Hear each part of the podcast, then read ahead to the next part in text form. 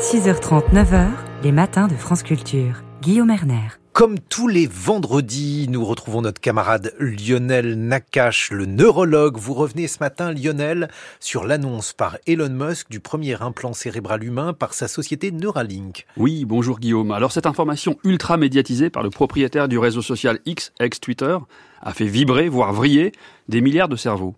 Que penser d'une telle annonce et de sa mise en scène planétaire? Y voir le symbole de l'avènement d'une disruption civilisationnelle inédite Ou au contraire, n'y voir que le discours d'un milliardaire mégalomane cynique à la recherche d'une nouvelle bulle spéculative Alors, le bon sens, renforcé par mon expérience au Comité national d'éthique, m'ont conduit à utiliser une approche en plusieurs questions successives face à de telles annonces. Première question à se poser, Neuralink, fantasme ou réalité?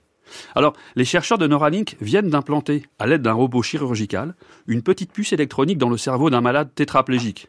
Un malade donc qui est paralysé des quatre membres. Cette puce enregistre l'activité électrique de plusieurs centaines de neurones. Ce dispositif aurait été implanté dans une région cérébrale associée à nos intentions motrices. J'utilise ici le conditionnel car, contrairement à la majorité des essais cliniques, très peu de détails sont accessibles, ainsi que le souligne d'ailleurs la revue Nature. Un comble, non, pour le propriétaire du plus gros réseau social de la planète, prétendu adepte de la transparence généralisée. Une fois implantée, cette puce enregistre et transmet en temps réel et sans fil l'activité cérébrale du malade à un ordinateur. Et ici, un algorithme d'intelligence artificielle est ainsi entraîné pour décoder les intentions motrices du malade. En appliquant la même stratégie, Neuralink avait montré il y a deux ans qu'un macaque pouvait jouer au fameux jeu vidéo d'arcade Pong à l'aide de cette interface cerveau-machine. Bref, la technologie en question n'a rien d'un attrape-nigo des fêtes foraines d'antan, du genre venez voir la femme araignée ou l'homme chauve-souris. Elle repose sur des fondements scientifiques et neurologiques robustes. Signalons enfin que la valeur ajoutée conceptuelle de Neuralink est ici proche de zéro.